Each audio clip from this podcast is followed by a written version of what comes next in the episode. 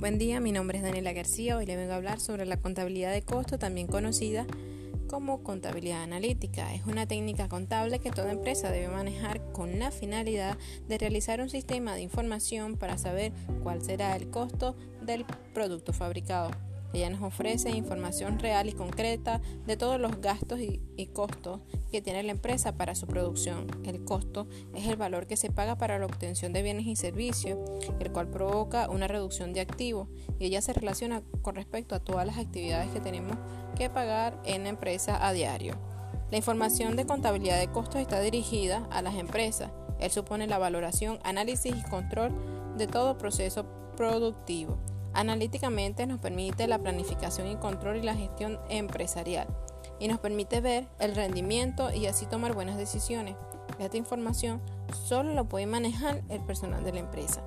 Tenemos también eh, costos directos y costos indirectos. El costo directo son todos aquellos servicios de consumo que se pueden medir eh, directamente para la producción de, de algún producto y los indirectos son los que no se pueden medir.